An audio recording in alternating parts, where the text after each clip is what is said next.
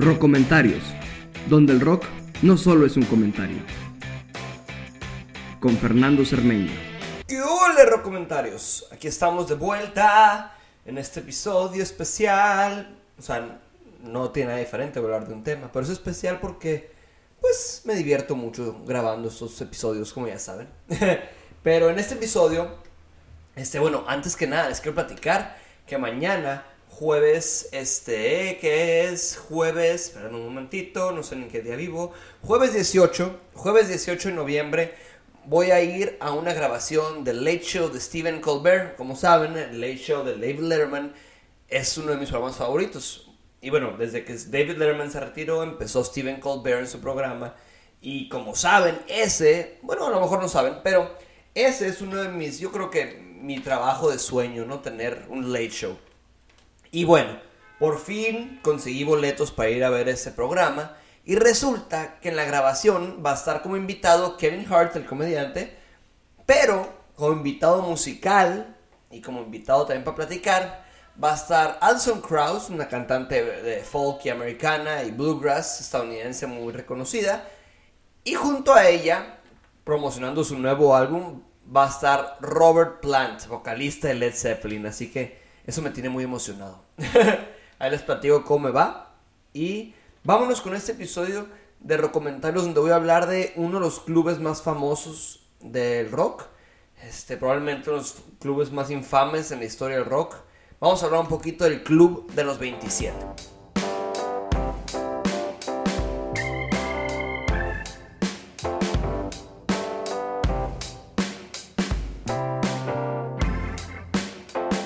Bueno, para los que no saben, el Club los 27 es una lista de que eh, tiene miembros famosos, que son músicos, artistas, actores que murieron a la edad de los 27. Aunque es supuestamente como un, una estadística, un pico, es eh, la verdad no hay, no hay muchas pruebas de que son muchos los rockeros que se han muerto los 27. Pero sí son rockeros muy notorios que se han muerto los 27. Hay muchos artistas que se han muerto los 27 como Jean-Michel Basquiat, actores, pero específicamente voy a hablar de músicos y voy a hablar de 10 músicos eh, reconocidos y famosos miembros del Club Los 27. Y bueno, como les decía, son eh, hay artistas, músicos, actores, atletas que han muerto los 27 y casi siempre tienen algo que ver con la relación entre el abuso del alcohol y las drogas o una muerte violencia, como violenta, como suicidio, homicidio o ese en un accidente de carro. Varios de estas muertes del Club 27 existe como el mito que le vendieron el alma al diablo o porque Robert Johnson, el como primer reconocido miembro del, del Club los 27 en su canción Roadhouse Blues habla de cómo le vende el alma al diablo para convertirse en el blues más famoso, en el cantante de blues más famoso del mundo.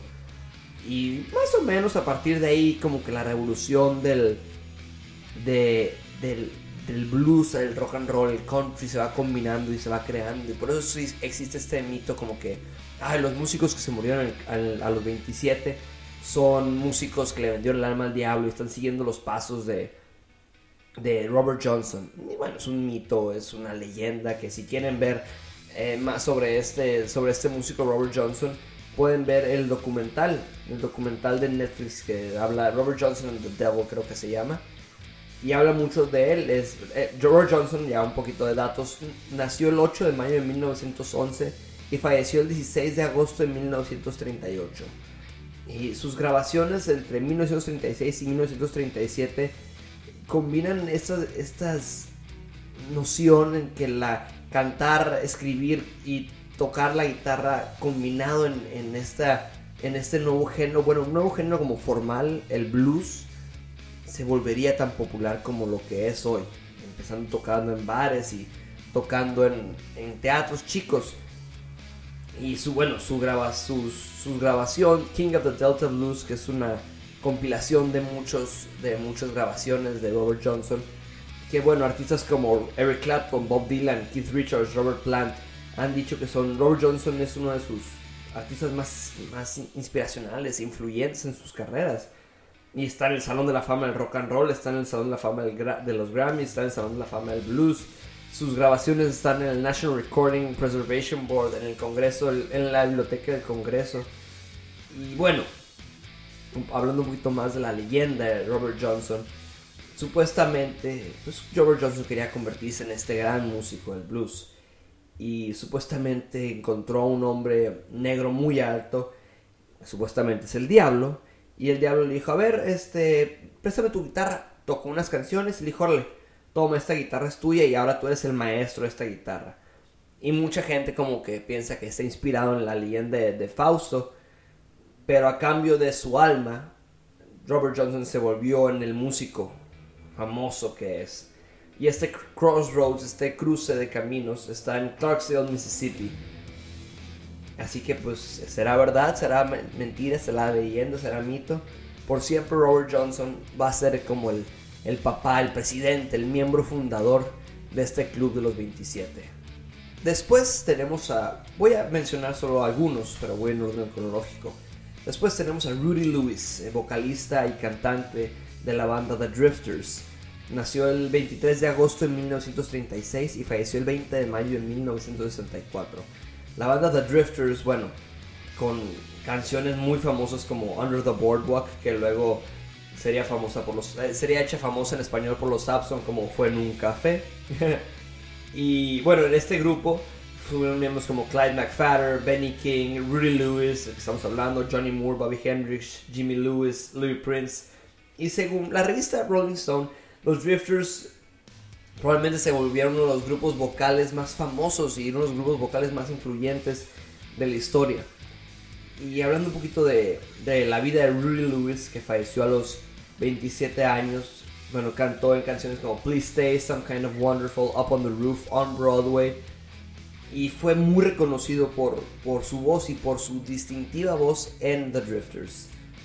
Y el 21 de mayo de 1964, cuando la banda iba a grabar Under the Boardwalk, que había sido escrita por, por Rudy Lewis, lo encontraron muerto en su, en su hotel en Harlem.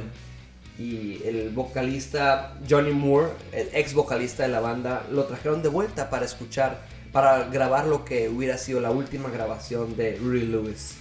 Una autopsia luego determinó que falleció a causa de una sobredosis de, drogas. Este, y a partir de eso le dio un infarto. Y bueno, seguimos con este club de los 27. Después tenemos a Brian Jones, reconocido guitarrista, vocal, bueno, vocalista poquito, este, tocaba el sitar, los teclados, la armónica, más famoso la armónica en Not Fade Away, la versión de los Rolling Stones. Miembro fundador de los Rolling Stones, nació el 28 de febrero de 1942 y falleció el 3 de julio de 1969. Alrededor de, de Brian Jones siempre existió un mito que si se ahogó en su alberca causa de que se desmayó o se quedó dormido por abuso de drogas y alcohol, o si su guardaespaldas lo terminó ahogando. Este, imagínense el problema que tuvo Brian Jones en los Rolling Stones, que lo corrieron de la banda por abusar de las drogas y abusar del alcohol. Junto a Keith Richards y a Mick Jagger en 1962 tuvieron este boom en el en el en, la escena del blues en Inglaterra, que después empezaron los The Who, los Yardbirds y muchas bandas como también The Kings tuvieron este boom gracias al blues inglés y regresamos como gracias a Robert Johnson Brian Jones tenía una fascinación por la música y por conocer mucho más música. Y él fue uno de los que expandió el paladar de los Rolling Stones, este, explorando más allá del blues, explorando un poquito el country, explorando la música de la India. Y cuando fallece en 1969, eh, Mick Taylor entra como su, su reemplazo. Y bueno, el resto es historia, después tuvieron los grandes, su, como su tercera, su segunda época, los Rolling Stones. Y siempre ha habido como este, este reconocimiento a que fue uno de los grandes influencias a lo que se convirtieran, a lo que se convirtieron los Rolling Stones. desde todas sus contribuciones y, y luego, luego cómo fueron combinando diferentes estilos de música. Y bueno, su muerte supuestamente lo encontraron muerto, en, bueno, sí lo encontraron muerto en su alberca, pero por siempre, siempre fue como, pues falleció por los excesos. Después hubo un rumor cuando fallece su, su, su guardaespaldas y dice, ¿sabes que yo lo maté? Pero ahorita sigue siendo como que no, no es cierto, todo eso es incorrecto, no, no lo mató él. Y hasta la fecha, el dato oficial es que Brian Jones falleció por el exceso en, en las drogas y se quedó dormido en su alberca. Después tenemos al probablemente más importante y mejor guitarrista de la historia, Jimi Hendrix nació el 27 de noviembre de 1942 y falleció el 18 de septiembre de 1970. Músico, cantante, compositor. Y aunque su carrera solamente como tal en el mainstream fue de cuatro años, sigue siendo uno de los artistas más influyentes de la historia. Es miembro del Salón de la Fama del Rock y como instrumentalista dejó una marca innegable. Innegable desde empezando con Curtis Knight and the Squires, Jimmy James and the Blue Flames, luego The Jimi Hendrix Experience y luego Band of Gypsies. El, nacido en Seattle, Hendrix, cuando dejó el ejército, se muda a, de, Clarksville a Nashville, Tennessee y empieza a tocar como en, bares y empieza a tocar atrás de otros artistas como los Isley Brothers y luego con Little Richard y poco a poco fue creando su, su propio nombre. Y en Inglaterra fue donde explotó con el Jimi Hendrix Experience, con canciones como Hey Joe, Purple Haze, The Wind Cries Mary. Después llega a Estados Unidos y cuando toca en el Monterey Pop Festival en 1967, ahí es el boom de su carrera en, Estados Unidos. Su tercer y último álbum, Electric Ladyland, llegó al número uno y es considerado uno de los mejores álbumes de la historia. Inspirado por el rock and roll americano y por el blues eléctrico, su, uso de amplificadores con mucho volumen y, feedback y de repente eh, creando diferentes estilos de cómo tocar la guitarra. Jimi Hendrix es el pionero, es el gran pionero de la guitarra eléctrica. Eh, después fallece, ah, se asfixia el 18 de septiembre de 1970 y hasta la fecha su, historia sigue siendo la gran historia del rock, del gran guitarrista del rock. Jimi Hendrix por siempre va a ser este gran guitarrista con mucho más influencia, creo yo. No es mi guitarrista favorito, pero sí entiendo por qué es el guitarrista más importante de la historia. Y, para siempre, artistas, artistas como Eric Clapton, incluso Paul McCartney. Paul McCartney en vivo siempre toca una, una, una versión de una canción de Jimi Hendrix en sus conciertos como en tributo a él y siempre es uno de los famosos y grandes artistas reconocidos en la historia del rock. Y ahora una de las grandes voces de la historia del rock, Janis Joplin, nacida el 19 de enero de 1943, falleció el 4 de octubre de 1970. Compositora, cantautora, cantante de rock, soul, blues, gospel, una de las grandes, grandes, grandes voces del rock y unas revolucionarias de las de las rockeras, porque, porque trajo un poquito más allá de que solamente eran cantantes o solamente eran imágenes o imágenes sexualizadas, sino Janis Joplin trajo una energía diferente al rock y abrió las puertas para muchas mujeres y empieza su fama en 1967 después de que toque en el Monterey Pop Festival con su banda Big Brother and the Holding Company. Después de lanzar dos álbumes con Big Brother and the Holding Company, deja la banda y empieza su, su carrera como solista. Aparece en, Woodstock y luego en el Festival Express. Cinco canciones de, de Janis Joplin llegaron al Billboard 100, incluido el cover de Chris Christopherson, Me and Bobby McGee. Después canciones como Piece of My Heart, Cry, Baby, que es mi favorita de ella. Down on Me, Ball and Chain, Summer Times y su última canción que fue su, su última grabación, Mercedes Benz.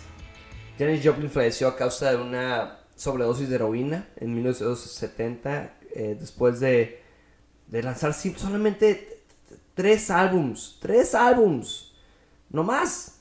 Es, y bueno, dos con Big Brother and the Holding Company y uno como solista. O sea, su segundo álbum solista, Pearl, fue lanzado póstumamente en enero de 1971, eh, tres meses después de su muerte. O sea, imagínense, solamente tres álbumes en su vida.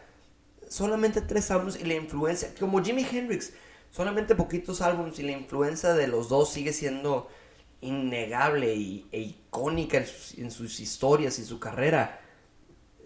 Y están en la fama el rock y en la revista Rolling Stone la arranqueó como la artista número 46, digo, el número 46 en los 100 mejores artistas de la historia, 28 en los 100 mejores cantantes de la historia. Sigue siendo uno de los artistas más exitosas de la historia, con más de 18.5 millones de álbumes ah, vendidos y, bueno, por siempre va a ser como esa artista que si escuchaba su voz era como rockera, pesada, pero escuchas la letra y escuchas cómo canta esta letra, es completamente vulnerable y abierta a lo que estaba sintiendo. Creo que eh, si estamos pensando como en una versión masculina de Janis Joplin y Elvis Presley, como el poder de la voz no solamente es cantar y cantar padre y cantar chingón o tener canciones chingonas, sino poder expresar todo lo que hay dentro de ti y, tener todo esto dentro de ti y poder sacarlo a partir de tu voz todo esto de, de, de, de, Janis Joplin, y es que ahorita estoy escuchando Cry Baby y me quedo como sin palabras porque es una artista que la verdad no he escuchado tanto como quisiera, no he explorado tanto su carrera, pero con lo poco que he escuchado de ella, el, su poder es innegable. Y esa es Janis Joplin, eh, otra miembro del Club de los 27. Y siguiendo con el Club de los 27, así como si estuviera en programa de radio yo. Regresando comercial, no es cierto. Este, el Rey Lagarto, el mismísimo Rey Lagarto, nació el 8 de diciembre de 1943, falleció el 3 de julio de 1971. Nada más, nada menos que Jim Morrison, vocalista y compositor de la banda The Doors, que debido a su personalidad loca y salvaje y su voz distintiva y sus letras poéticas y, y bueno, como sus performances eh, así salvajes y, divertidos y, bastante desconocido lo que iba a ser y no nadie sabía lo que iba lo que cuál era el siguiente paso de Jim Morrison. Así llegó a su fama con los Doors y bueno los Doors son las grandes bandas de la historia. Y también la, manera dramática en la que falleció a, a, los 27 y es reconocido por los muchos críticos y fans del rock como uno de los líderes de banda más famosos y más importantes de la historia. Y sigue siendo como un icono de la, de la contracultura de la juventud y la música psicodélica, el blues rock, el spoken word. Junto al pianista Raymond Sarek, Jim Morrison cofundó los Doors en 1965. El grupo pasó dos años sin poder alcanzar éxito, pero en 1967 con la canción Light My Fire llegaron a la fama. Y después de su primer álbum, The Doors, Morrison grabó un total de seis álbumes de estudio con, con The Doors. También es reconocido por, por su poesía y probablemente el icono más importante dentro del mundo poético de la contracultura hippie. Jim Morrison después a través de la, de la historia con The Doors tuvo una dependencia con el alcohol y con las drogas y su muerte prematura pues lo hace miembro al, Club de los 27. Aunque los dos grabaron dos discos más sin Jim Morrison, la banda nunca tuvo el mismo éxito, la misma influencia sin Jim Morrison. Jim Morrison, la revista Rolling Stone lo eligió como el quinto mejor cantante de la historia, entre los 100 mejores artistas, 100 mejores artistas de la historia. La banda está en el lugar número 41 de los 100 mejores artistas de la historia. Y por siempre los Doors, este, bueno, también están en el Salón de la Fama del Rock. Y si vamos a escuchar como canciones famosas, pues Riders on the Storm, eh, People Are Strange, Roadhouse Blues, Light My Fire, claro. Sus álbumes reconocidos como de los mejores álbumes de la historia, The Doors, Strange Days, LA Woman y fueron las bandas más exitosas de todos los 70s. Eh, la banda, bueno, los miembros eran Jim Morrison, Raymond Serek, Robbie Krieger y John Densmore. Por siempre van a ser una de las bandas más famosas de la historia. Y hay un, hay como una leyenda que en su, en su tumba se aparece, se aparece Jim Morrison y está enterrado en el Père Lachaise, en el cementerio Père Lachaise de París, donde también está Oscar Wilde, Edith Piaf, eh, también está el presidente mexicano Porfirio Díaz. Y está ahí como su, máscara mortuaria, que es como una, un, un, este, ay, ¿cómo se dice? Un busto, un busto de su cara. Y por siempre va a ser como una, es la tumba más visitada de, ese cementerio. La segunda tumba más visitada es la de Porfirio Díaz. Y hasta la fecha sigue habiendo gente que dice que se aparece ahí. Dice gente que ahí se aparece y, y hay fotos, hay fotos que supuestamente está ahí atrás y, y claramente se ve la imagen de Jim Morrison. Y viendo un poquito de su muerte y cómo fueron las circunstancias alrededor de su muerte, eh, lo encontró muerto en su, en su tina, en su apartamento en París a las 6 de la mañana. Tenía 27 años. Eh, la, muerte oficial es que le falló el corazón, aunque no hubo autopsia porque pues, no, se no fue requerida por la, por la ley francesa. Mucha gente dice que fue una sobredosis accidental de heroína. Pero por siempre el Rey Lagarto va a ser uno de los grandes íconos del rock. Después otro artista que falleció a los 27, un músico que es una banda que ya estuvo en, mi programa, en, la, en mi episodio de los infravalorados del rock. Tenemos a Chris Bell, este, guitarrista, líder y compositor de la banda Big Star. Junto a Alex Chilton eran los líderes de, la de esta banda. Con sus, y desde su primer álbum, Number One Record, y también su, su carrera solista con su álbum póstumo I Am the Cosmos.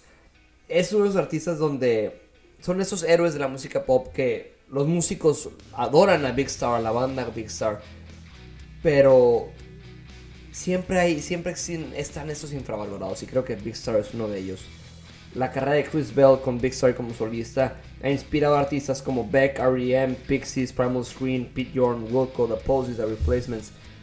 Artistas que hasta ahorita en, la carrera, en, la, en, la, en la historia de la música indie son figuras importantes. La muerte de de Chris Bell fue el 27 de diciembre de 1978, cuando perdió el control de su carro Triumph TR7 como a la una de la mañana. Iba en camino a, su casa después de ensayar con la banda. Tenía pues 27 años y, falleció el, al día siguiente. Digo, perdón, el funeral fue al día siguiente, el 28 de diciembre, en el cumpleaños del Alex Chilton. Alex Chilton, el vocalista y líder de esta banda. Y otro de los grandes artistas de la historia y probablemente una de las figuras más icónicas, si no es que la figura más icónica de la música de los noventas. Kurt Cobain, nacido el 20 de febrero de 1967 y fallecido más o menos el 5 de abril de 1994, vocalista, compositor, artista, músico, líder de la banda Nirvana y guitarrista de la banda Nirvana, que a través de su de este sentir de toda una generación de los noventas que decían estamos hartos de esto y somos niños que nos sentimos adultos, pero somos adultos que en realidad no sabemos si somos niños. Es reconocido como el, el, líder y la figura más importante de la generación X. Y es. A partir de Nirvana existe lo que es el, rock alternativo moderno. Formando Nirvana con Chris Novoselic y Aaron Burkhardt en el 87, se establecieron como una banda importante en la escena musical de Seattle, que después se convertiría en grunge como lo conocemos después de firmar con DGC y grabando la canción icónica Smells Like Teen Spirit y su segundo álbum Nirvana, Nevermind, perdón, Nirvana llega a ser la banda más importante de los 90 con canciones como Come As You Are, Lithium in Bloom, Something in the Way, Heart Shaped Box, All Apologies About a Girl, Aneurysm, You Know You're Right. Kurt Cobain después tuvo problemas con heroína y problemas de salud mental crónica como la depresión y tuvo muchos problemas y en su vida personal y estaba mucho en los medios.